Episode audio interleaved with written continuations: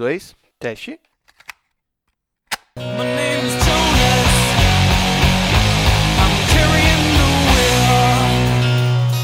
Boa. I've got Ace Freely. I've got Peter Chris waiting there for me. Próxima.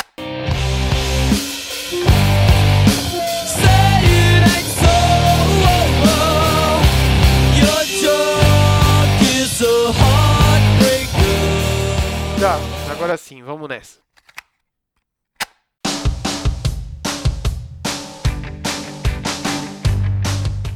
Salve Interwebs! Eu sou Lucas Braga e estamos novamente aqui reunidos para começar mais um Trilha Sonora Podcast. Podcast que quinzenalmente eu recebo aqui um convidado que traz um disco e a gente bate um papo sobre toda essa obra e tudo mais, né? E tudo mais que rolar aqui no bate-papo.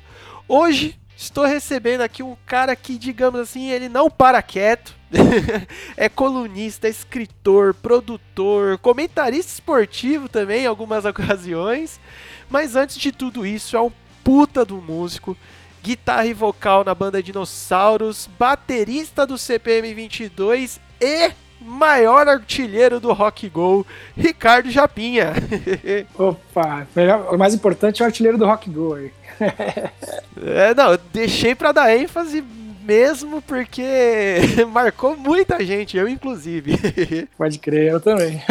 Foi uma fase boa da minha vida ali. Pô, cara, é um dos programas, um dos projetos, assim, que eu acho que, assim, como pessoa que consumia, faz uma falta do caramba. E pra quem participava, eu acho que deve fazer mais falta ainda, né? É, até porque eu tava até comentando ontem numa, numa entrevista que eu dei também, que foi um, um programa que, assim, uma atividade que quando eu assistia MTV lá no, quando eu era moleque, nos anos 90, eu, eu, admirava pra caramba, eu sonhava com aquilo. Eu falava, meu, os caras do Raimundos, do Ratos de Porão, a galera da- das bandas de rock jogando bola ali, do Skank, Cidade Negra. E aí dava vontade de jogar, porque eu já jogava bola desde moleque, né? E aí, pô, queria muito, queria fazer gol, via o Rodolfo ali do Raimundos comemorando, fazendo altos gols. E aí, quando a banda, o CPM 22, começou a trabalhar profissionalmente, a gente começou a ter uma baita relação legal com a MTV, e no primeiro ano já eles já convidaram. E aí foi aquela alegria, né, cara? Porque foram, sei lá, oito, sete ou oito edições entre 2002 a 2013, e que a gente jogava todas e sempre entrava pra ganhar, cara. E faturou uns canequinhos ali.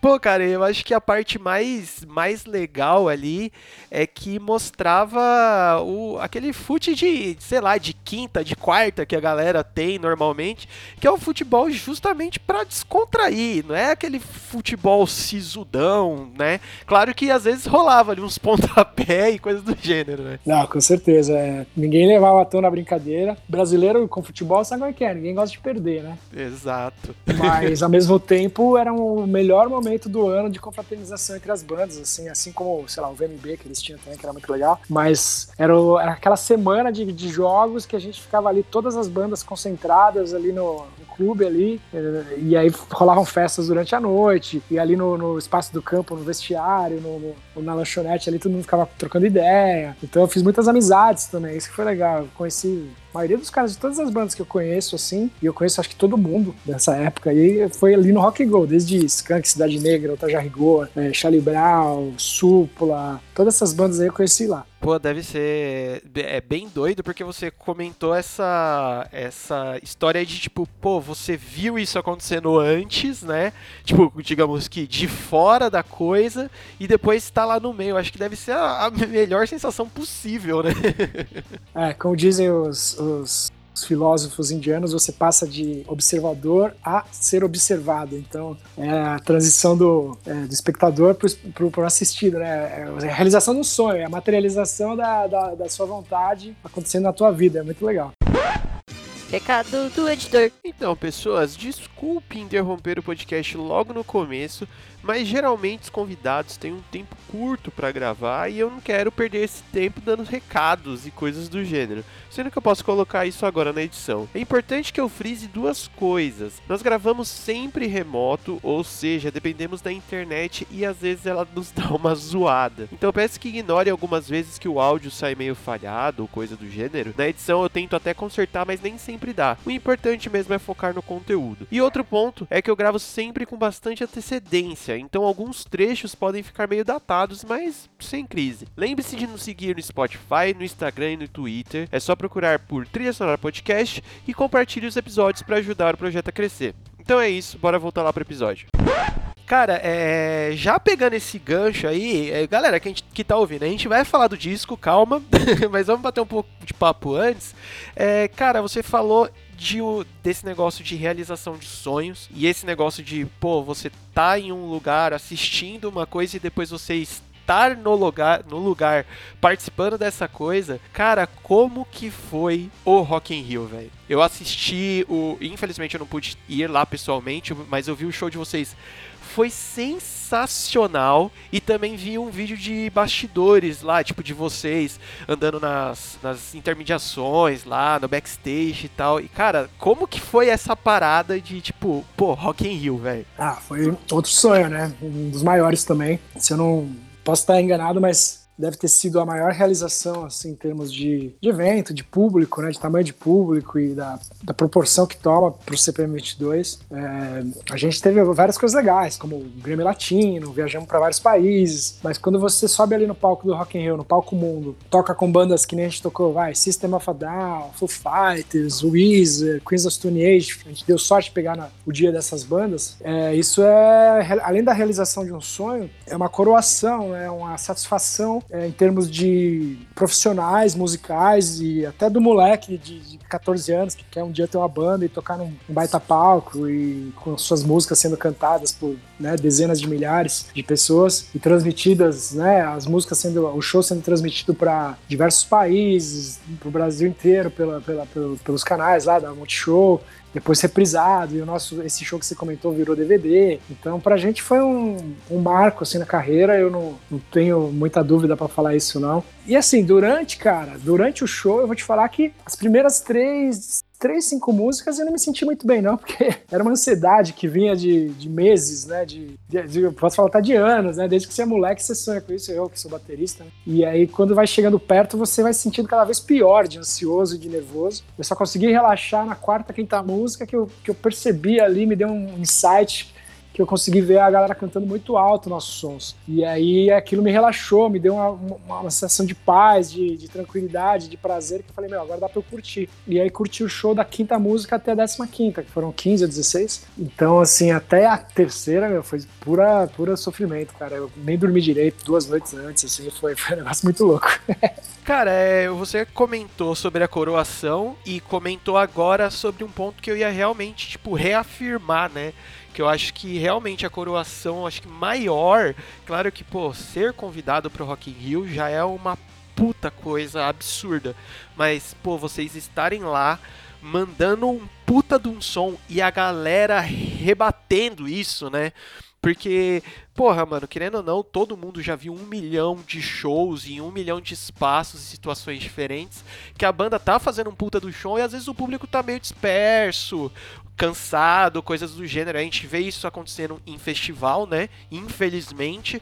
Mas, porra, o show de vocês, a galera tava ligadaça, pilhadaça, cantando tudo, né, velho? É, então, inclusive isso aí que você falou era uma coisa que preocupava a gente no sentido de que o Rock in Rio mesmo já tinha é, tido situações, já havia, já, havia, já havia acontecido de bandas nacionais, até gringas também, de terem, é, sei lá, shows mornos e pior que isso, alguns artistas é, tiveram decepções em Rock in Rio, né? Eu lembro do caso do Lobão, do Carlinhos Brown, que foram, né, foram até rechaçados pelo público e, e teve bandas de amigos nossos também que, não sei se o NX ou o Glória, não sei se foi a Pitch, mas também que tiveram momentos tensos lá. E assim, a gente estava preocupado com isso porque, que nem disse uma diretora do Rock in Rio para mim, cinco minutos antes de entrar no palco, foi muito, muito generoso da parte dela. Ela falou assim: Japinha, manda ver, capricha, porque Rock in Rio é assim, ou te consagra ou te derruba, hein? Nossa! Eu já tava nervoso, né? Imagina só como eu entrei nesse show. Caraca, velho. É, foi, foi um presentinho de grego. Mas aí eu, como você disse, né? é, a gente tinha essa responsabilidade, a gente tinha esse receio, mas ao mesmo tempo sabia que podia dar um baita up na, na, na carreira do CPM, na carreira individual de cada um, e, no- e graças a Deus, assim, foi, foi por esse caminho. A gente teve, tá tendo até hoje, né? Depois de, sabe, quatro anos e meio desse primeiro Rock in Rio, fizemos ano, ano passado também, por conta desse primeiro ter sido tão bom, é, agendas de shows lotadas, um, um reconhecimento gigante por parte de mídia, de, de público. A banda que já era firme, digamos assim, parece que atingiu um patamar tipo dessas bandas que a gente admirava antes, tipo Paralamas, Titãs, né, Ira, que são, Capital, que são bandas de, de carreira, de década. Então o CPM também acho que consolidou essa, essa, esse status de banda né, nacional, de rock nacional, além de, da realização profissional, que é melhor que tudo, né? Nossa, com certeza. Ah, cara, eu como fã, é, não só do CPM, mas dessa turma toda que você citou aqui, eu posso, eu posso afirmar aqui, meu, o CPM realmente já tem esse lugar cativo, tipo, é de vocês, tá ligado?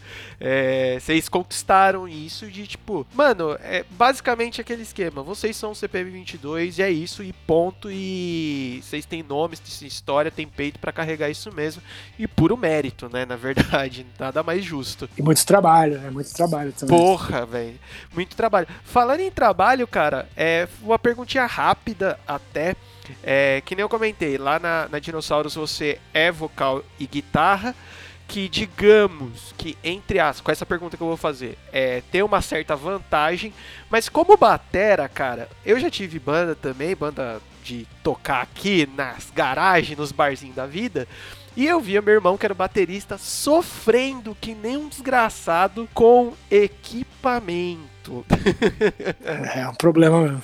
Você já passou vários perrengues com equipamento, né, cara? Ah, passa até hoje, porque bateria, pô, tem muita coisa ali que, vai, hoje em dia, às vezes, pô, você tá no meio do show, tem um pedestal ali que entorta, que quebra, uma pele que fura, baqueta que, que, que arrebenta, é, sei lá, o banquinho que tá meio penso, tem muita coisa pra dar errado. O microfone que você acerta ali com a baquetada e voa, aí tem que trocar. Nossa. Meu, tem muitos instrumentos, né? A minha, uma bateria, qualquer bateria minha tem mais ainda. Então tem muito suporte, muito microfone, muita pele, a madeira da, da baqueta. Então é. Nesse sentido, pra mim, hoje em dia é trabalhoso, e, mas mesmo assim eu adoro, não vou mentir, eu, eu adoro tocar bateria. Mas quando eu era moleque era mais trabalhoso ainda. que Quando você é moleque, você é meio maluco, né? Você fala, ah, não tem problema, eu levo minha bateria. e aí você, aí você nem tem carro, você tem que se virar. Quando eu tinha, eu tinha um Fusquinha, meu, eu tinha que pôr o bumbo dentro do Fusquinha, era mó trampo. Então, assim, é, realmente a bateria é o instrumento que dá mais trabalho. É, depois, talvez, a o baixo, né? Depois vai diminuindo. Guitarra, o vocalista tem que levar o microfone ali lá. Então, É, tem, tem essas, né, cara? Finalizar um pouco essa parte da bateria, uma coisa que eu admiro pra cacete em você, cara, que eu acho muito, realmente muito foda. E, e é, é- isso é uma coisa muito particular de cada baterista, né? Mas a forma que você monta o seu kit, eu acho muito. Assim, alguém que toca um kit dessa forma, tipo, bem reto, até relativamente meio baixo, os pratos também bem retos, é, mano, você tem que ser muito técnico, né? Porque qualquer coisinha que você faz, é, sei lá, alguma movimentação de mão errada, você tira um som totalmente errado da bateria ou do- dos tambores, dos pratos, né? Eu acho isso genial, assim, a bateria toda retinha e tal. Cara, eu vou te falar que assim, é, também eu acho que tem a ver com a questão do- de se habituar, né? Porque quando eu era moleque, estudava e, e tinha banda e queria tocar um dia assim, eu admirava outros bateras e tinha outros caras que já faziam isso. No caso, principalmente o, o baterista do The Police, o Stuart Copeland. Sim. E, e aí eu via outros bateras também, até brasileiros, é, meio que tentar fazer uma coisa parecida. O Igor às vezes montava assim, nem sempre. O Barone também às vezes montava. É, só que, e aí eu encanei, eu falei, eu quero tocar assim. e aí eu achava bonita a montagem e achava legal isso que você falou também, a parte do cara conseguir manusear os, os braços e punhos e mãos de uma forma que é, conseguisse acertar com, com, com- do jeito certo, pra tirar um som mesmo, porque não é só bater, né? Você tem que bater do jeito certo. E aí eu me acostumei, e só que aí no meu caso, assim como no caso, sei lá, do Igor, que bate forte, do Igor Cavaleira, né, do Se- esse Sepultura, é, a gente tem que bater, acertar o tambor, que já tá numa posição mais complicada ali, e tem que acertar com pegada, com força. E aí você tem que fazer um movimento de braço que, que faça tipo, quase uma parábola, assim, pra ele e aí, depois você acostuma também, fica até melhor, porque se você imaginar um movimento de trás pra frente num tambor inclinado e o movimento de cima para baixo num tambor reto, de cima para baixo vem com mais força, né? Sim, total. Então tem essa questão também da, do, do lance da porrada, assim, que por um lado facilitou até. Sim, não, com certeza. Mas é porque também a gente vê a galera que, que toca, tipo, rápido e com força, que nem você comentou, você mesmo, o Igor e tal, mas tem um- uma outra parte da galera, mas eu acho que acaba indo mais pro metal isso, que é a galera que faz aquela monstro de bateria autona, que você quase não vê o batera, né? Mas isso daí é, é muito pessoal de cada um, né? Como você comentou. Mas. Cara, qual disco? A gente tá dando uma leve enrolada aqui, porque eu tô feliz pra caramba de falar com você. Mas, cara, qual disco que você trouxe aqui pra gente conversar hoje, meu? Ah, eu tinha comentado com vocês do disco do Weezer, né? Que é uma banda que nem é tão do- conhecida, assim, da, da galera, como posso falar, de, de rádio, assim, de, de TV, mas é uma, uma banda que marcou a minha, eh, digamos, minha juventude, quando eu tava montando banda, que as bandas que eu tocava sempre faziam os covers deles, eles eram uma banda alternativa, meio... Começaram como banda meio indie, assim, só que a MTV americana já promoveu os caras e deixou eles meio grandes lá no- nos Estados Unidos. É, no Brasil eles não se tornaram tão grandes, mas tem bastante fã, né? Tanto que eles vieram tocar aí no ano passado, pegaram o palco mundo no mesmo dia que a gente, mais uma sorte minha ali, né? E aí, principalmente esse disco que eu comentei, que é o Disco Azul, o apelido dele é Disco Azul, né? Blue Album, que foi o primeiro que eles lançaram. Na verdade, ele não tem, se eu não me engano, ele é Weezer Weezer, mas o pessoal apelidou de Blue Album por ele ter a capinha azul, né? É, foi um disco que eu pô, tocava ele inteiro, tanto na bateria quanto no, no violão, né? Na época brincava só no violão e, e as, e as letras também eu sabia inteiras, então foi um disco que me marcou. É porque ele é curtinho, tem 10 músicas, né? E aí eu, eu falei falei da gente é, conversar sobre ele, porque principalmente na época que eu tocava no Reitinho, a gente tocava ele inteiro, assim. Nossa, que legal, velho.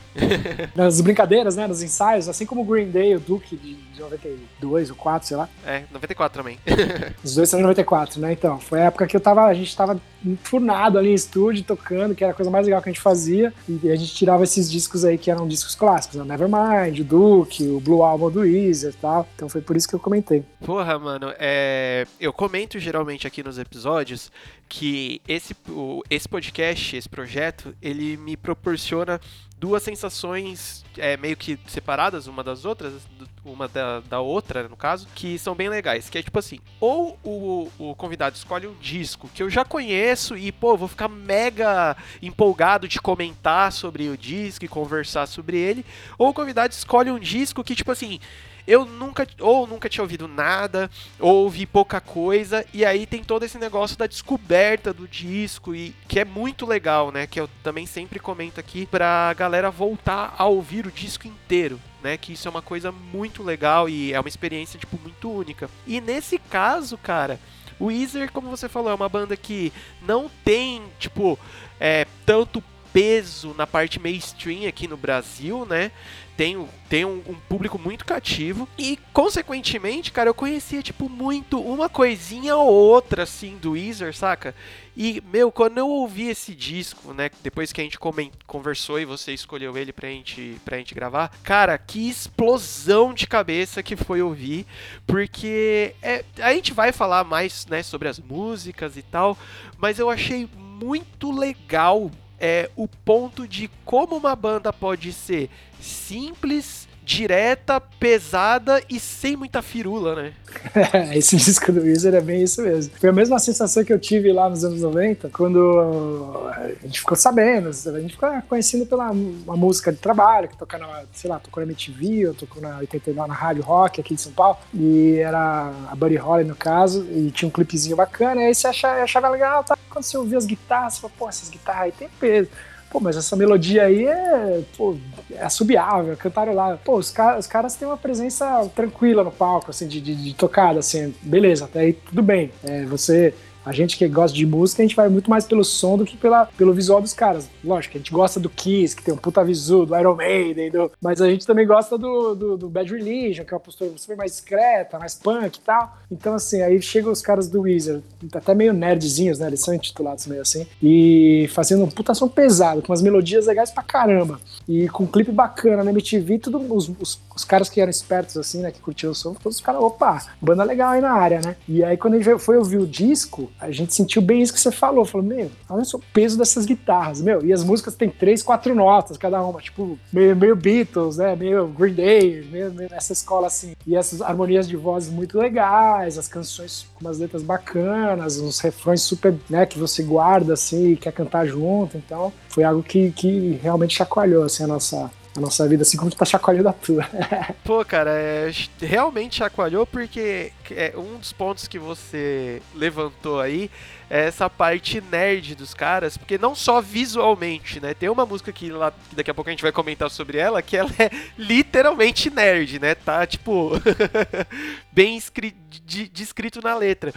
E aí, meu, eu acho que tem muito essa conexão. E aí, tanto. é, eu imagino que a conexão também tenha dado com, com você na época que vocês é, ouviu esse disco a primeira vez. Que é esse negócio de tipo, cara, dá pra. é, como eu já comentei, dá pra fazer um som simples. A gente não precisa, que nem você comentou também, o Iron Maiden, tipo, putas guitarras, puta bateria zona, virada, coisa gigantesca. Pra fazer um som legal. Pô, dá pra fazer uma coisa aqui tranquila, falando quase que da vida mesmo, né? Tipo, da, do dia a dia. E ser legal, né? Não precisa também tudo ser tão gigante assim, né? Sim, e nos anos 90 teve bem um retorno a isso, né? Porque eu acho que os Beatles tinham feito isso nos anos 60, 70. E aí, então vieram as bandas gigantescas, né? Tipo Led Zeppelin, Iron Maiden, Kiss, com aqueles, aquelas músicas de 4, 5 minutos, Rush, progressivo, metal. E até no Brasil, né? As músicas eram mais complexas, assim. Mas aí os anos 90 eles trouxeram desde o Nirvana, Weezer, Green Day, músicas mais simples e, e muito muito muito boas, né, de se digerir e, e legais pra tocar em rádio, pra tocar no, no carro, pra tocar no, no teu Discman, no caso na época era Discman, hoje em dia seria o celular, né? Mas mas é foi, foi bem isso mesmo que você falou, é uma questão de, da simplicidade que funciona, né? O, o beabá do, do- da música que dá certo. Não, e aí, junto com essas, esse lançamento e as bandas aí que você comentou, era quase que não, não necessariamente uma antítese, mas tipo, era o outro lado da balança, porque quando você pegava, por exemplo, o metal nessa época, tava tudo muito grande, né? Tudo muito tipo, pô, os álbuns gigantescos, produções enormes. Que nem se falou, velho, o Iron Maiden da vida até hoje, né? No palco é aquele negócio mega teatral, mega bonitão. O Kiss também tava lançando coisa muito boa nessa época e tal. E aí aparece essa leva dessa, dessas bandas assim que acaba até conectando mais com o público, que é aquele cara que fala assim, pô, mano, eu posso fazer um som desse, né? Eu não preciso me trancar, sei lá, no, no meu quarto oito horas por dia estudando guitarra, bateria, baixo, o que for pra poder tocar isso.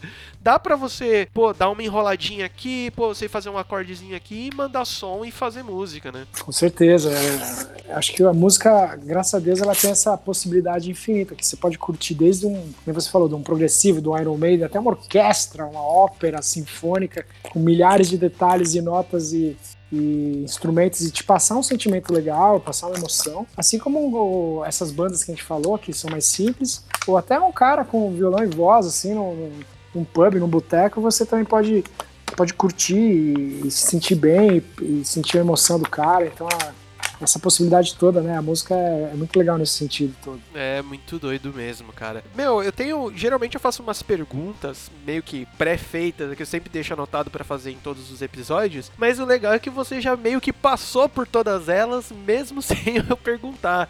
Que você explicou mais ou menos como que você conheceu o disco na época. Você já falou a ligação que você tem com o disco tal. E isso é a melhor coisa, que eu não preciso fazer a pergunta que o papo já leva pra esse lado.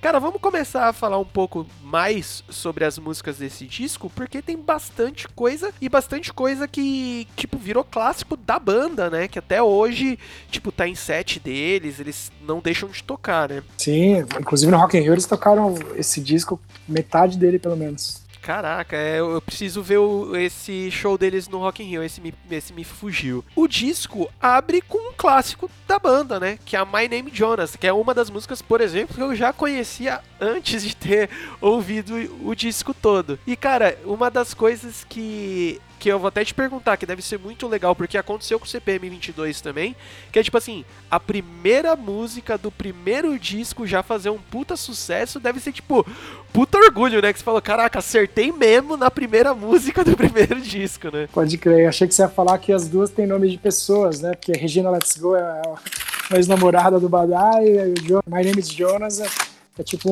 um cara, né? Que eles inventaram ali um personagem ou algum amigo dele, sei lá, que também refere-se a uma pessoa que comenta ali da- da- das histórias dele, dos brinquedos dele, das, das coisas dele. É, é muito legal, né, cara? Acho que My Name is Jonas é abertura de disco clássica, assim, que não necessariamente foi a música de mais sucesso do disco, mas abriu bem, como você diz, é, te- teve né, esse impacto de, inclusive eles tocaram no Rock in Rio, de, de ser uma música grande importante da e introduçãozinha com violão, pai, voz, é bem música de introdução de disco, né? uma música que tem uma letra divertida, descomprometida, assim, descompromissada, fala de coisas aleatórias, que, que nem você tinha comentado antes, coisas da vida, das coisas que ele tem em casa, da sensação dele, dos trabalhadores, pá, não sei o que, da visão dele de mundo, e com uma melodia super forte, com três, quatro notas, assim, peso, violão, do vai do baixo pesado, do, do baixo pro alto, do leve pro pesado. É muito legal essa música. Sim. E aí ela já meio que é um, é um bom pano de fundo pra mostrar pra galera, tipo, ó, o Weezer é isso aí, cara. Vai ter dedilhadinho de violão, coisa bonita, pá. E quando a banda entrar, a banda vai entrar comendo, né? Pesada, rápida. E, cara, uma das paradas que eu acho mais legal no Weezer, eu acho que deve ter gente que deve achar exatamente isso a parte chata da banda, mas o que eu acho bem legal é que, tipo assim, quando você vê esse peso, né, ouve esse peso da banda, é, pelo menos eu sou inclinado a pensar, puta, vai entrar um, o vocal também, pesadaço, comendo, co- cantando rápido tal. E o vocal do Weezer é bem tranquilo, né, cara? É tipo, ele tem a presença dele e tal, mas também eu acho que é até um, um paralelo com a própria banda. É tipo, cara, é tranquilo aqui, eu não tô me esguelando, eu não tô perdendo o fôlego de tanto que eu tô cantando rápido ou coisa do gênero. É bem tranquilo, é bem direto.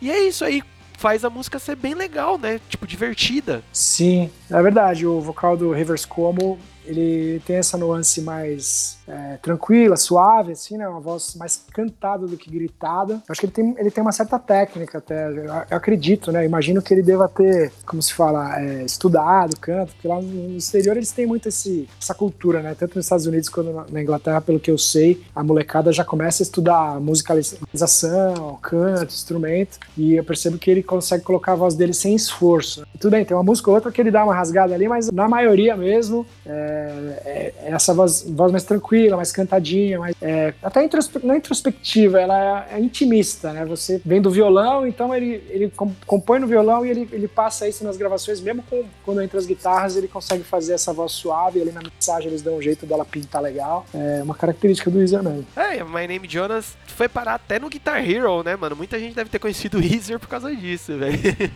Pode crer, tinha esquecido disso, entrou no Guitar Hero. Entrando no Guitar Hero, eu acho que como uma das músicas bônus ou coisa do gênero, mas porra, velho, foi um game que mais converteu a galera, assim, mais nova, mais nova eu incluo nisso, pro, pro rock, né?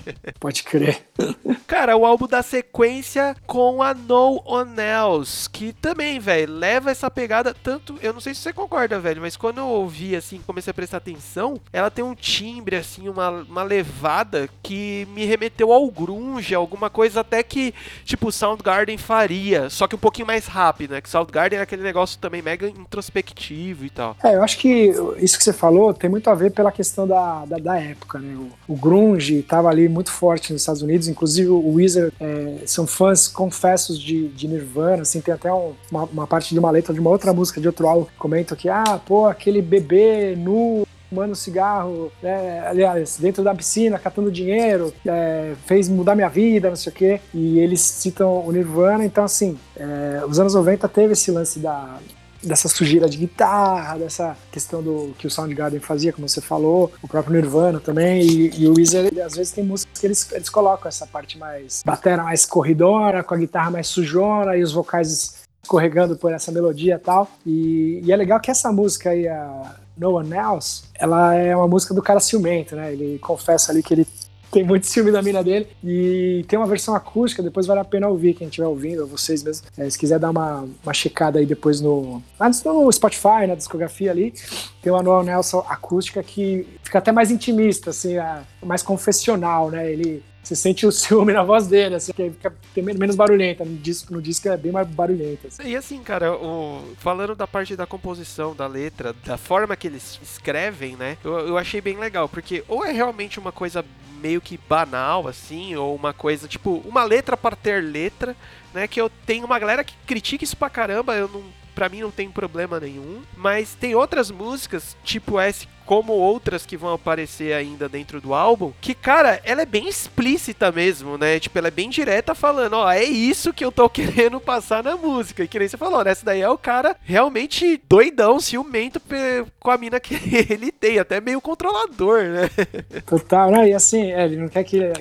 Ele quer que ele, ele quer que ela coloque a maquiagem dela na, na prateleira e não tire mais, né? Não pode sorrir pros outros, umas paradas dessa. Exato. Se ela sorrir pra você, meu, me avisa, porque é assim, eu acho que é exagerado, mas eu acho que é- acho que o cara, de certa forma, ele expressou o sentimento dele. O, Rivers Como acho que tem isso, ele, ele gosta de expressar todos os pensamentos dele, o sentimento dele, e às vezes de forma engraçada, de forma exagerada, mas assim, tenho certeza que fez parte ou faz parte, ou fa- fez, né? Porque às vezes o cara também fica mais velho e questão de ciúmes ele, ameniza, mas com certeza ele, ele colocou do que ele sentia ali, o cara.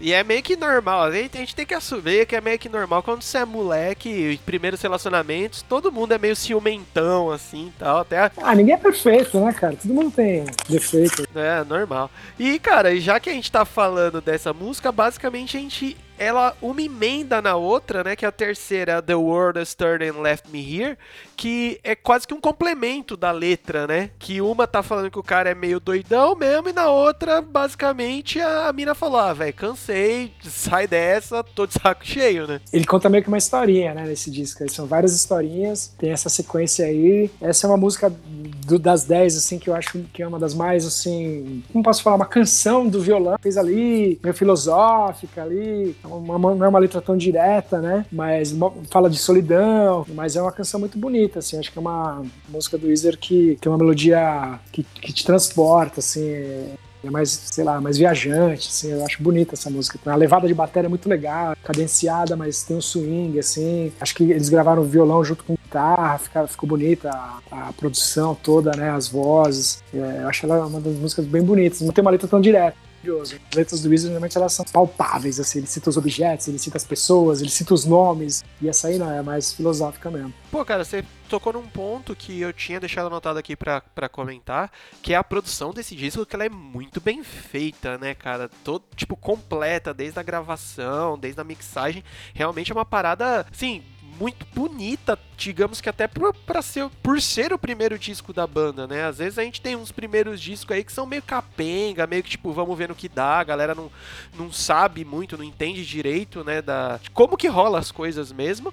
E essa daqui é, meu, praticamente impecável, né? Vou te falar que eles chegaram chegando mesmo. é, Você pega até bandas que ficaram até maiores que eles, que os primeiros álbuns eram muito mais toscos, né? O primeiro álbum do, sei lá, do Nirvana era bem tosco. O primeiro álbum do Foo Fighters era um som mais garageiro. Então, assim, você pega, né? Todas essas bandas grunge foram, foram, foram, foram mais caras. Melhora mesmo. O Weezer já chegou com um álbum quase que a gente considerava perfeito em termos de produção de som, né, de timbres de instrumentos, de escolha de, de, de, de equipamento, de, de som de estúdio, de sala, era tudo mal grandão. Pra época a gente ficou impressionado, a gente põe no som do carro falando, nossa, olha essa gravação, cara.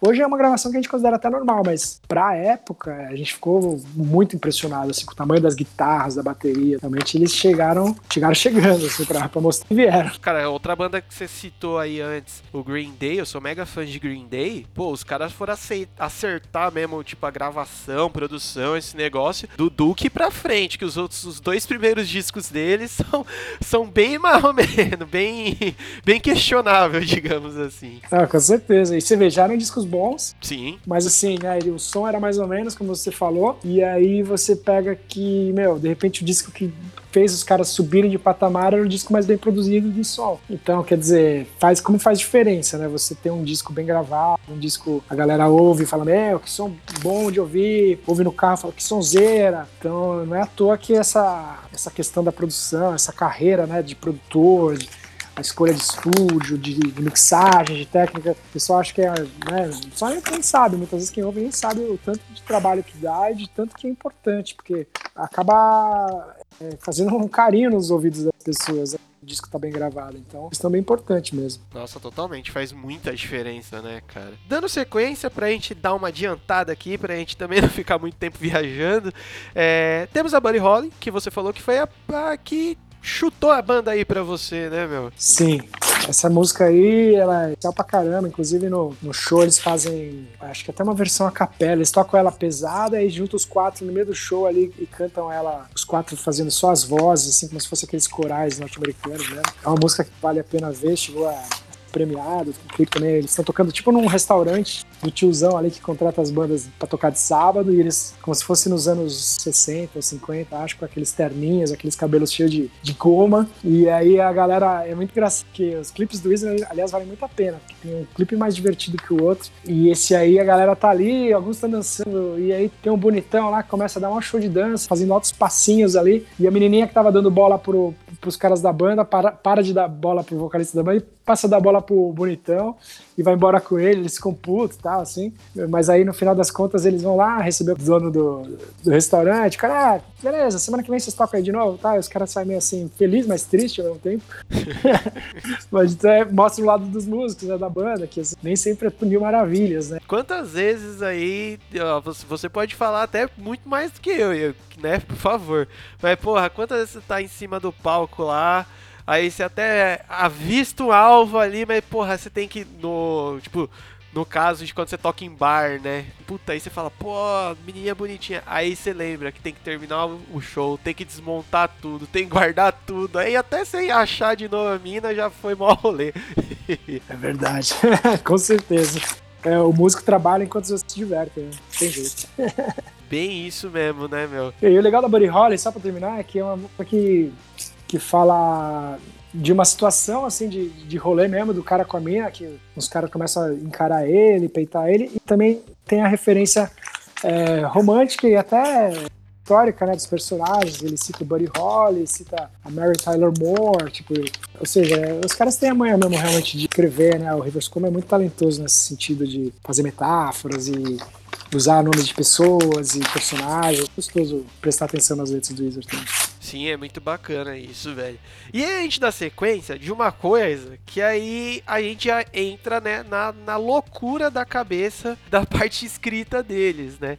Que a próxima música é a One Done, The Sweater Song. Que é o cara trocando ideia, cantando sobre um suéter, sobre roupa, e fora que ainda tem um, um diálogo, né, no meio da música, no meio e no, sei lá, no meio no, do, do rolê, mano. Tem pessoal conversando com a música tocando e depois que realmente entra a parte cantada da coisa, né? Sim, essa música é divertidíssima e eu vou te falar, como eu, eu tinha, sei lá, era mais novinho assim, eu frequentava umas casas de rock aqui no, no underground de São Paulo, até pra tocar e até pra curtir também. E era uma das músicas que de pista, assim, porque ela tinha uma guitarrinha meio psicodélica, uma levada meio dançante, lenta, e tem essas conversas de rolê, ah, fazer hoje depois, ah, pô, vou colar na, casa, na festa do cara e tal. E aí a letra é engraçada, né? O suéter do cara se desfaz pelo novelo de lã ali, pelo fio de lã, e aí fala que ele fica pelado depois, eu vou, vou aparecer sem roupa, não sei o quê. E a música é uma viagem, né? Ela é meio psicodélica na melodia e é uma vieta que fala de roupa e o cara fica sem suéter, fica pelado, e, e aí ao mesmo tempo eles conversam sobre, sobre o rolê, sobre a balada. E aí no final da música tem os barulhos estranhos, parece que tem um piano caindo, fechando, assim. A música é muito legal, o refrão dela é muito can cantarolável, né? Um refrão que quando a gente chegava no- na pista assim, todo mundo cantava junto, era muito legal. Porra, que da hora. De, de- de saber que tinha. Que que tinha esse, esse rolê de, tipo, a música fazer base pra, pra, pro rolê, né? Digamos assim. Sim, total. O Weezer foi, foi, foi bem tocado nas pistas. Tudo bem, não nas pistas das discotecas, foi tocado nas pistas das- dos, dos rolês de rock, onde tinha show, né? Os, os picos lá do centro de São Paulo. É, Eu posso citar o Armagedon, o Urbânia, o Retrô, que eram os lugares que eu e tocava lá também, então era legal. Porra, bacana, velho. E assim, a gente vê também que o Weezer, ele é uma, uma banda com muita referência, né? A gente já falou aí da parte do, do grunge, até um pouco do punk que eles pegaram ali. Aí teve essa parte, na Buddy Holly teve a parte de porque querendo ou não, tem uma levada meio desse rock and roll dos anos 50, dos anos 60, e aí a gente chega na sexta música que é a Surf Walks America, que é totalmente, não só no, no título da música, né? Toda aquela levadinha daquele rockzinho meio californiano e tal, né? Sim, acho que acho que aí no caso eles têm até uma referência meio explícita, é, ao meu ver, agora que você tá falando eu lembrei, do, dos Beach Boys, que tinha essa parada aqui, né? Surfing USA, não sei o quê, e tinha uma melodia, a música dos caras tinha essa melodia também, tudo bem que o Weezer deu uma entortadinha assim na, na questão da que eles são né, desse meio mais quase grunge, meio indie. Então a Surf Fox America faz referência ao, ao- ao surf com as melodias meio Beach Boys assim, na dedilhados de guitarra, levadinha meio e aí quando cai pra letra, eu diria que eles também fazem uma- um, um lance mais é, divertido essa letra, né, ele fala, fica tirando sarro do cara que tá trabalhando. Quando você pega seu carro pra trabalhar, eu pego minha prancha pra ir surfar. E aí fala, enquanto você estiver ali eu nem lembro qual é a frase que ele usa ali. E ele dá uma tirada de sarro assim, e, e- e ali dentro do mar, ele também cita uma coisa assim, quando ele estiver surfando e tal, tem uns caras ali mal encarados, não sei o quê, eu quero fugir dessa tormenta, dessa ressaca, quer me pegar, que é a questão do, do- do cara que vai surfar e tem o, e ele é, ele é de fora, e aí tem os locais, os intimidada nele, conta a historinha ali dentro da- do próprio surf. É uma música que vários brothers meus que surfam adoram, assim, é, que tem um clima bem de surf, bem legal. É bem gostoso e tem esse negócio da letra ser bem, bem clara, bem elusiva, assim. Você consegue ver tudo o que ele tá cantando meio que acontecendo, né? É, tipo, é bem simples, né, meu? Não, não tem nada de, tipo, mega viajado e tal, que nem a outra música que a gente acabou de falar. É, inclusive ele usa até umas metáforas pro, pro mar, né? Na primeira frase ele fala: o mar está espumando como se fosse uma garrafa de cerveja. Você começa assim a música, é muito legal. E aí, meu, quando, quando a gente fala de letra, eu acho que uma das mais pesadas, assim, é, pesadas, digamos, de carregada, né, de, de significados e até emoção, é a próxima, que é a Say It and Say So, que fala diretamente sobre a vida do River, né, meu, com relação... Eu dei uma pesquisada que fala bastante sobre o alcoolismo que o pai dele atravessou, teve divórcio e até o medo que ele tinha de fica aí fica meio que em aberto na letra, pelo menos na minha interpretação, se ele tá falando do medo dele virar alcoólatra também ou se é de uma outra pessoa relacionado a a bebida e até uma música um pouco mais, sei lá, introspectiva, assim, mais dark, talvez. É, ao meu ver, essa música aí, cara, é, musicalmente falando, em termos de som, em termos de letra, é a mais completa do disco. Ah, sim. Porque essa carga emocional que você citou aí acaba que faz com que a música tenha, se, se torne gigante em termos de melodia, de letra, e de peso, de emoção. E essa questão aí do alcoolismo do pai dele, inclusive ele cita as garrafas do uísque, cita algumas marcas que ele via que apavoravam ele ali na, na prateleira. Eu acho que é uma questão que foi tão forte para ele e o Rivers Cuomo é um cara, pelo que a gente sabe, é, que tem uma, umas questões de, de, de depressão, muito, muito tímido e tem umas passagens da, da, da história deles ali que é, ele ficou mal com, questões, com a questão da, da faculdade que ele teve que largar, traumas é, né, românticos que ele teve ali, tem essa questão aí do pai, é, tem umas tretas que eles tiveram, uma vez eles tiveram os caras do Guns N' Roses, eles, putz, ficaram mal com isso, num festival, e assim, é, toda essa questão, nessa música, é, mostra esse lado mais frágil dele, né, a parte emocional, mas que ele desconta maravilhosamente na letra e desconta maravilhosamente nas- no peso das guitarras, na melodia e no vocal ali que ele faz. Que, tanto que essa música aí, cara, é uma música que eu toco assim na, no- de cover no, meu, no, show dos dinossauros. É uma música que os caras do CPM 22 todos gostam, você ter ideia. Os caras são do punk rock, nem são tão fãs de Wizard, mas a música que eu toquei aqui numas lives, a galera pira quando eu toco. Quem não conhece, fala, meu, que música é essa? Que música é essa? Porque é uma música que, quando chega no refrão, assim, ela cresce pra caramba com o peso. E durante os versos tem esse tom aí que você citou, desse tom confessional, deprimido, triste, mas bonito ao mesmo. Ah, cara, porque eu acho que a forma que, que ele faz, que ele canta, né? Primeiramente, como ele escreveu e depois como ele interpreta a música, é, faz você ter uma ligação com ele, né? Não, não é aquele negócio que, tipo, você tá aqui, o cara tá lá, você tá vendo. É quase que é uma coisa muito mais próxima, mais intimista, assim, né? Sim, é como se fosse uma conversa, uma, uma, conf- uma, confess- uma confissão do, do, do vocalista da banda pra você. Tipo, ele trocando uma ideia, contando os problemas dele e você meio que se- sendo psicólogo ali e sentindo aí o mesmo problema que o cara, sentindo, assim, sentindo a dor dele, né? Uma, uma dor real, assim, no sentido da vida, né? Quem nunca sentiu nenhuma dor, né? Por algum problema. E ali você sente a dor do cara. É muito legal o cara ter descontado na música tão. de uma forma tão é, bonita, esteticamente falando, né? Porque a música tem essa, esse poder. Não só a música, a arte, né? Qualquer forma de arte tem esse poder e essa música é um exemplo clássico. Nossa, total, velho. E pra coisa não ficar tão triste, tão. Assim, é introspectivo ainda, mas pra não ficar tão triste, a gente tem na sequência a In The Garage, que, cara, automaticamente se transformou na minha música favorita do disco. É mesmo? Porque eu sou um nerdão, eu sou nerd pra caramba. E cara, e tipo, basicamente ele tá descrevendo o que foi uma grande parte da minha vida, velho. Que é tá dentro do quarto jogando RPG, tendo livro de RPG, né? Que é a primeira estrofe que ele fala, né? Tendo pôster na parede, pôster na parede eu tenho até hoje, né? Porque eu, eu sempre gostei, acho legal, acho tipo, tá envolto, né? Das coisas que a gente gosta, ajuda pra caramba nessa parte criativa. Pô, você tem a guitarra aqui do lado, minha, gui- minha guitarra tá do lado aqui da minha mesa, tá ligado? Então conta, tipo, me conectou muito. E é uma música, tipo, até bem humorada. Apesar dele, deles cantarem um pouco mais tranquilo, mas é bem humorada. E conta muito, tipo, é, sei lá, a infância barra adolescência dele de uma forma que, tipo assim, quem passou por isso, quem passa por isso, se vê muito retratado e, tipo, não de uma forma loser da coisa, uma forma tipo, ah, eu tô quieto no meu canto aqui, fazer o quê?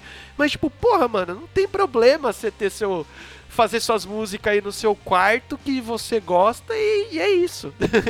Ah, assina embaixo que você falou, assim, eu acho que eu tenho um lado nerd, talvez não tão desenvolvido quanto o seu, que eu admiro, por acaso, mas é uma música que realmente fala disso, e eu me identifico muito com ela porque ele, além dessas coisas todas que você falou de jogo e tal, ele fala também da, da banda favorita dele, que é o Kiss, né? E aí ele usa um lado quase, não diria nerd, mas é, normalmente os nerds têm esse lado, né, do, do- que ele gosta dos caras, ele cita dois caras do Kiss, que são os caras que não são os caras principais, que são Peter Chris e Frehley, que são os caras que já saíram da banda, mas que foram muito importantes. Ou seja, é, é, uma- é um jeito de ver diferente o Kiss, né? Porque todo mundo fala do Gene Simmons e do Paul Stanley, que são os principais, né? Mas o cara cita justamente o outro guitarrista e o batera que não são tão famosos. E assim, é bem a questão do nerd e do fã mesmo, né? Do fã que vai a fundo, que estuda, que sabe os detalhes. E uma coisa que eu até te perguntar assim em relação a essa letra, eu não, eu não tenho certeza, mas é, como eu não sou tão estudioso dessas questões todas,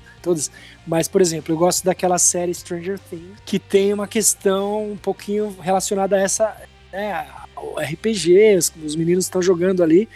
E eu não sei se é o mesmo jogo que ele fala lá do Dungeon Master's Guide, né?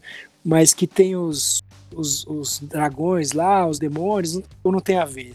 Talvez, você sabe? Então, é que é esse Dungeon Master Guide, ele é o livro, né? Porque o, o principal é RPG. RPG que a gente fala é aquele jogo de tabuleiro de mesa, né? Que cada um interpreta um papel. Assim, cada pessoa, cada pessoa interpreta um papel e uma pessoa interpreta o mestre. É, a, a gente faz a, a ligação com a Caverna do Dragão, que no original chama Dungeons and Dragons, né? E é tipo assim, uma pessoa, ela tem que criar toda a narrativa e descrevendo as coisas. No Stranger Things, quem faz isso é o Mike, né? Tanto que no começo ele que fica falando, ah, então acontece tal coisa e tal. E esse Dungeon Master Guide é o livro do cara que quer aprender a ser esse, esse narrador, esse mestre. Ah, Realmente, ele tá falando de, de Dungeons and Dragons, ele tá falando de RPG. ah, então tem a ver ah, o Stranger Things com o Wizard, né? total, total. Que, porra, mano, é. Eu acho que a primeira cena do primeiro episódio de Stranger Things é eles jogando RPG. Tá, pô, que legal. É gostoso quando a gente consegue associar esses traços de cultura, né? Pô, eu acho muito legal. Ainda mais são duas coisas que foram muito bem, vão muito bem, né? na- na- no sentido de, do público ter aceito super bem. A Stranger Things estourou pra caramba com a, com a- juventude, com a molecada e até com adultos, né? Que tenho vários amigos adultos que gostam, sendo nerds ou não.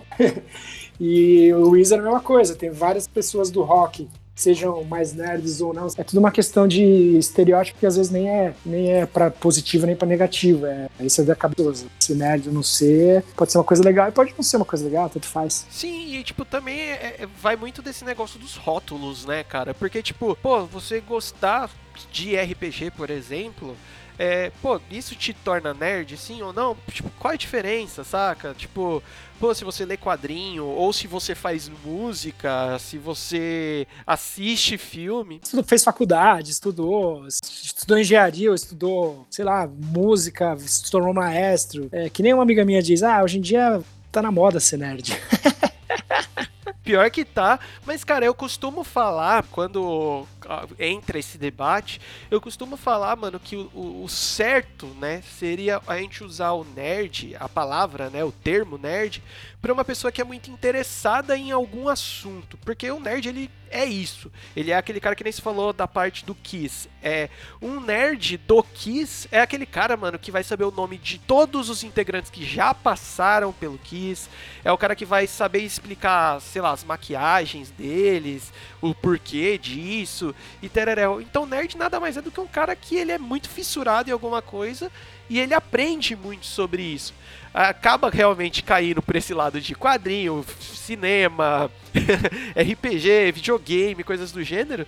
Mas, porra, mano, é, você troca ideia com os caras de música, por exemplo, que você fala, irmão, você passou, sei lá, 90% da sua vida se dedicando a isso. Então você não deixa de ser um nerd de música, né? Sim, Nossa, assim que- como tem nerds de política, tem nerds de qualquer ramo, né? De futebol, você- e cada um tá na sua, né? Ninguém tá mais certo, mais errado. Ah, teve um primo meu que uma vez falou assim, meu, o cara que manja muito sobre um assunto e é descolado, ele é geek. E o cara que, que manja muito sobre o assunto e, e é meio, sei lá, meio bobão, ele é, é o nerd. Eu, a ver, né? Cada um é cada um. É, cada um, cada um, né? mas Fazer o quê, né? Cara, dando sequência no álbum, a gente tem a Holiday. Uma faixa, mano, que é diretaça, assim, né, meu? Tipo, quase que um. Quase, ó, as aspas gigantescas aqui, tá? Mas quase um hardcore no sentido de, mano, bora pra cima, esse é o som, pá, vamos tocar batera comendo ali e tal, baixão também mega ma- marcado e tal. Sim, Holiday é uma música bem, bem, bem simbólica desse disco, eles tocaram no show. É uma música que talvez não seja tão rápida para um hardcore, né? Que ela é tão rápida, mas ela tem essa questão do- da intensidade mesmo que você falou, da, né, da atitude, do peso, da- do baixo, da bateria ali, bem, bem fortes. É, eu acho que muito bonita, eu gosto dessa, principalmente de uma parte que, que eles ficam, acho que é no meio da música ali, uma parte especial, que eles fazem os vocais é, bem grave, um mais fininho, um médio ali, que ele fica manda- falando que eu vou te mandar um cartão postal, é, não sei o quê. Escreva, escreverei para você um, um cartão postal quando estiver de férias ali e tal, no holiday. Eu acho legal porque é também ele quis entrar no imaginário das pessoas com a questão do feriado, da- das férias, né, do dia de descanso, de passeio, que é muito legal, que acho que todo mundo tem um pouco, né? É, pô, que quero ter um dia que eu vou lá sei lá, eu vou pra praia, eu vou pra Disney, eu vou pra Europa, pro Japão, eu vou para pra montanha e vou ter esse dia de, de felicidade, descanso, dia do lazer. A Holiday acho que traz isso e é legal como, como o Weezer ele faz isso com cada canção deles. Eu acho, eu admiro muito as bandas que fazem isso. O Green Day tem isso um pouco, o Kiss tem isso um pouco. é, de cada canção de um álbum é, te remeter para um lugar. Pô, a gente falou aqui de, de Surf Walks America, que te remete pra praia, pro surf. A gente falou de Sailor and Soul, que, pô, trata dos traumas do cara, o problema dele com o pai, o alcoolismo. A gente tratou da música dos ciúmes lá, que, pô, no Onels, que o cara chega até a esconder as maquiagens da mina pra ela não... A gente tá falando agora da Holiday, que fala de uma questão geral da galera que curte viajar, curte ter um dia de lazer, fala do Jonas, dos brinquedos dele, e fala do, do rolê da balada, da música lá, do, da, da viagem dos sweaters, do sweater song. Então, assim, o, o ele tem essa característica. Tem a música dos nerds ali, né, da- do RPG. Então, assim, é, cada álbum do Weezer, pra mim, é, em especial esse é mais. Esse, aí foi a obra-prima dos caras e isso é inegável, todo mundo que é fã sabe disso. Mas tem outros álbuns também que eles têm essas, essas historinhas contadas pra cada música, assim. Então é, é muito legal como eles conseguem, com as letras e com as músicas, te, te levar pra universos diferentes e, e sensações diferentes que todo mundo vive, né, assim, de uma forma ou outra. E eu- uma coisa que eu acho muito legal que acaba acontecendo nesse sentido, que você acabou de comentar sobre te levar pra algum lugar, é que você acaba conectando a música com alguma situação específica, alguma época da sua vida, alguma coisa assim, né, meu? Putz, se a gente. como Eu, eu pretendo até um dia fazer um episódio só falando disso, de músicas que, que levam a gente a algum lugar. Porque é até legal que, tipo, às vezes você tá ouvindo a música no aleatório ali, né, no, no seu play de Spotify ali, e aí cai uma música que automaticamente te transporta pra outro momento da sua vida até, né? Sim, total. É engraçado você falar isso que veio na cabeça na hora. Vou fugir um pouco da, do Weezer, mas uma- um, um lugar, você falou de lugares, né? É, que tem duas bandas que eu gosto muito, que falam do mesmo lugar e que me deixaram com vontade de conhecer. Eu ainda não conheci, mas tanto Van Halen, que tem uma música que chama Panamá, quanto o Sugar, que é uma banda mais alternativa, chama Panama City Hotel, que ele conta de uma história dele num hotel na cidade de Panamá. Então, assim, né, você vê, tipo, duas bandas, né, que eu sou fã, falando da mesmo, do mesmo local, se referindo ao local de, um- uma maneira poética, bonita, lírica ali, né? E, e- e deixando o, o fã aqui no caso eu com vontade de conhecer o Panamá. Ah, meu, é, é uma das forças que a música tem, né, cara? Tipo. É o poder, né? E, cara, pra gente finalizar esse disco. Meu, sensacional, tô feliz pra caramba de você ter escolhido esse disco, porque eu acabei conhecendo ele. Legal, legal pra caramba. A gente tem a Only in Dream, que eu, a construção dessa música eu acho muito legal, porque vai entrando cada um, digamos que no seu tempo, ali a gente tem aquele baixão, eu chamo esse baixo de baixo estraladão, porque é aquele baixo mega ressoante, né, gordo assim, e aí vem o violão, depois vem bateria, tal, guitarra, pô, eles fazem uma construção muito legal pra, pra essa música toda, né? Sim, All in Dreams também é uma obra- obra-prima do Weezer. É uma música que eu vou te contar que eu tenho uma história curiosa com ela com meus dois irmãos. Eu também piram nesse disco. Eles não são tão roqueiros assim. Eles curtem rock, mas eles gostam de alguns discos, algumas bandas apenas, mas curtem mais reggae, curtem mais outros sons. E essa música, quando a gente ouvia, é, a gente ouvia no carro assim, e ela é bonitona, tá? Falou da- do- dos arranjos, né? Dos instrumentos serem super bem colocados e timbrados. E ela tem uma viagem ali, e não sei se ela tem cinco ou seis minutos, só que ali no, do, do meio pro fim, tem uma hora da, da All in Dreams que o baterista e a, a banda meio que para, assim, fica só fazendo uns, uns acordes meio soltos, o baterista também, e ele começa a fazer um, um crescente no prato, condução, no ride, que ele vai com uma nota, depois ele vai com duas, depois ele vai com quatro, depois vai com oito, depois ele vai com 16, ele vai, ele vai multiplicando assim o pratinho dele de condução e a banda vai indo atrás dele, atrás desse pratinho de condução e começa a crescer, crescer, crescer, crescer e entra na finaleira que entra com todo aquele peso de guitarras e baixo e, e acho que ele canta de novo o refrão, não sei, não tenho, não tenho certeza, mas é uma música que eu e meus irmãos quando a gente ouvia, nossa, lá vem a parte, lá vem aquela parte. Meu, que viagem é essa? Olha o que o cara tá fazendo. E a gente ficava totalmente assim, meu, hipnotizado pela, pela questão desse arranjo do meio pro fim, que o Batera e a banda eles entraram numa piração ali de, de, de- instrumento, de crescente de música ali que. E você vai entrando assim, você vai se emocionando junto e a música cresce gi- gigantescamente assim e termina gigante, né? É muito bonita essa parte. E tem a questão da, da letra também, que eu acho que aí é, é mais uma historinha dele, né? Que acho que ele canta, ele conta a história que ele queria tirar a menina pra dançar. E, aliás, a menina tira ele pra dançar, a história, né? ele é um nerd. E aí a menina tira ele pra dançar, e aí ele aceita, e não sei o quê, mas aí é- isso é apenas nos sonhos dele, né? então é, é muito legal essa letra, eu gosto muito dessa música. Aliás, eu gosto do disco inteiro, né? E assim, uma coisa que você falou, né, de toda essa parte instrumental que é legal, né? Eu acho que todo mundo já teve, todo mundo que tem banda, todo mundo que tocou, né, ou toca, tem esse negócio de, pô, uma hora ou outra, no ensaio ou outra, se dá essa fritação de todo mundo junto, assim, aquele negócio que você tá tocando nada, mas tá tocando alguma coisa, assim, tá todo mundo, tipo, compartilhando só essa energia, assim, pá, pá, pá, pá, pá, pá. E aí é engraçado que o final da música é a ordem inversa, né? A galera vai saindo aos pouquinhos e tal, e termina de novo no baixão. Verdade. Que tipo assim, pô, fecha o disco de tipo assim, ó, tá, tá feito, tome isso daí, agora lide com isso. Exato, é, não, então, é muito legal porque, assim, pô, agora você falando assim me dá uma visão até mais, é legal que a gente vai conversando sobre o, o- o- sobre a obra e você, eu começo a ter insights também, é um exercício, queira ou não queira, que a gente tá fazendo juntos. A gente comentou do começo do disco, né, então tem um começo meio e fim, tem um começo no violãozinho ali no dedilhado, que ele já apresenta a banda com o vocal e dedilhado, bem levezinho, pra que veio quando entra o peso e tal, essa diferença de alto e baixo, e aí ele termina com outro instrumento que é o instrumento mais do peso, que é o baixo, né? Com aquele baixão estraladão mesmo. E termina mais tranquilo, mas mostrando o peso do baixo, meio que se aquietando, meio que, meu, o fim do disco vai ser assim. Então você vê, né? Que tem um começo, um fim, tem a música mais de introdu- introdução, que My Name is Jonas é muito, pô, tô chegando, meu nome é Jonas. Ele... E o final, pô, que é essa decepção com a mina, essa música mais longa, essa- essas fritações todas instrumentais, pá, tipo apoteose, pá, barulheira, tá? Música meio que não vai tocar na rádio mesmo, porque ela é muito longa, é muito barulhenta. Então vamos deixar pro fundo do disco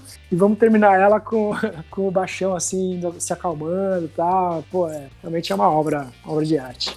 Né, putz, cara, muito legal. E, e assim, que nem você falou do bate-papo da gente ir indo a certos lugares na, na conversa, é totalmente essa a intenção. Por isso, essa foi a ideia de ter criado o podcast. Por isso que eu falo que não, não tem que ser mega engessadão, a gente começar a falar das partes mega técnicas do disco e tal. É legal, mas no caso a música leva a gente pra tantos outros lugares que é muito mais legal conversar sobre esses outros lugares do que, tipo, pô, ficar sisudão e tal nas coisas técnicas ou, tipo, até filosóficas de por que que o cara escreveu isso. Pô, mano, às vezes o cara só, só quis fazer um desabafo mesmo e tá tudo certo nisso, né? Ah, com certeza. Inclusive, essa conversa está sendo tão bacana, produtiva e divertida que eu vou, quando, a- quando vocês publicarem esse, esse episódio do podcast, eu vou, vou mostrar para vários, inclusive pros meus irmãos que eu falei agora, que curtem pra caramba o disco azul, e pros pros brothers fãs de Wizard, assim, eles vão, pirar também, vão pirar junto com a gente. Pô, que legal, cara, que legal.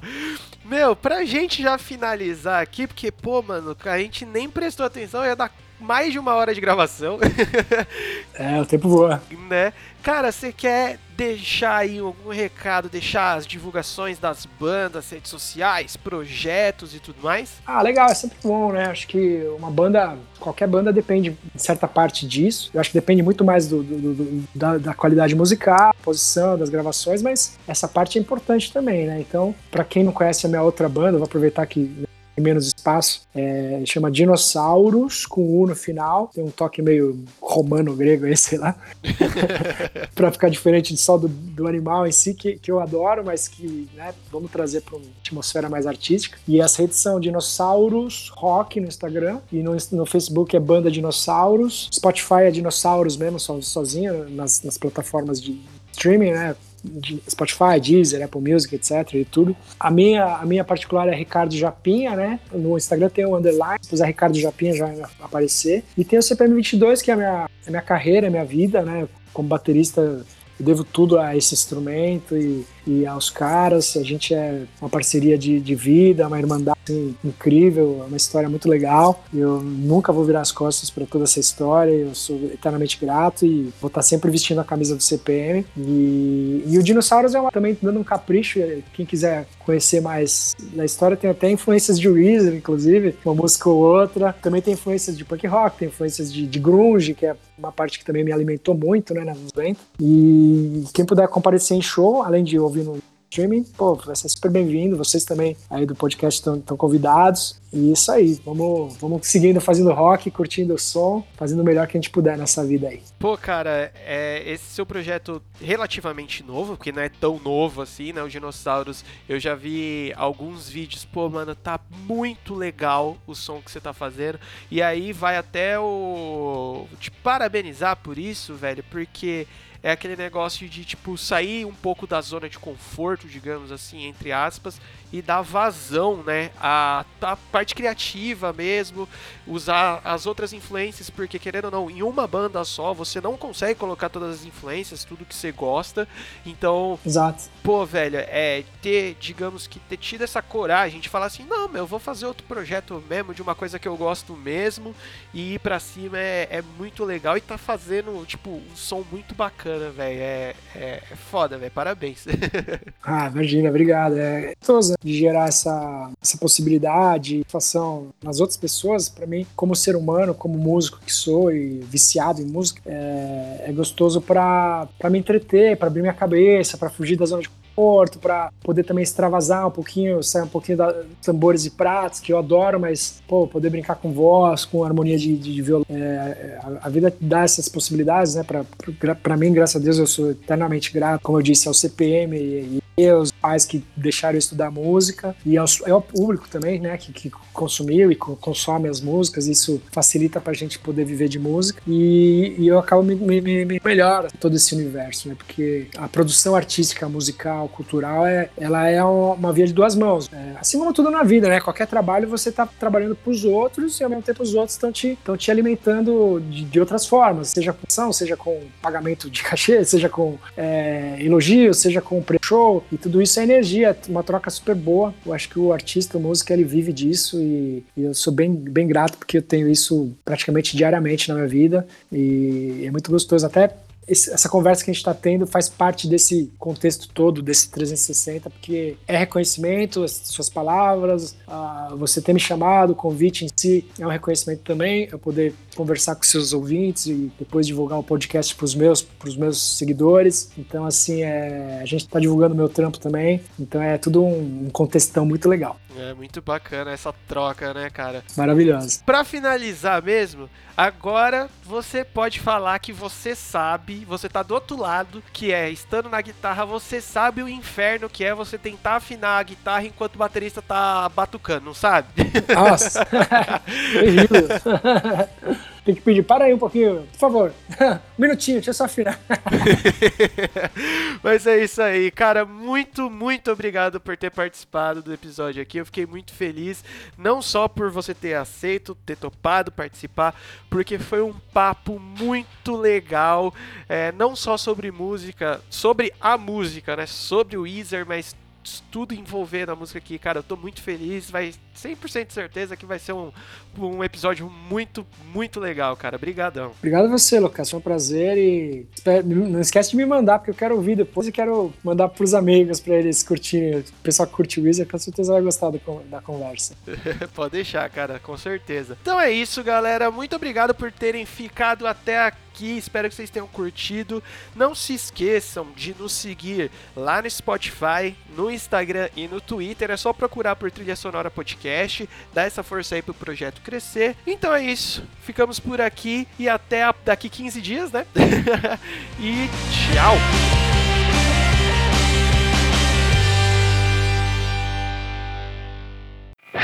Podcast editado por Lucas Braga. Contato via Instagram em arroba lucasbraga35.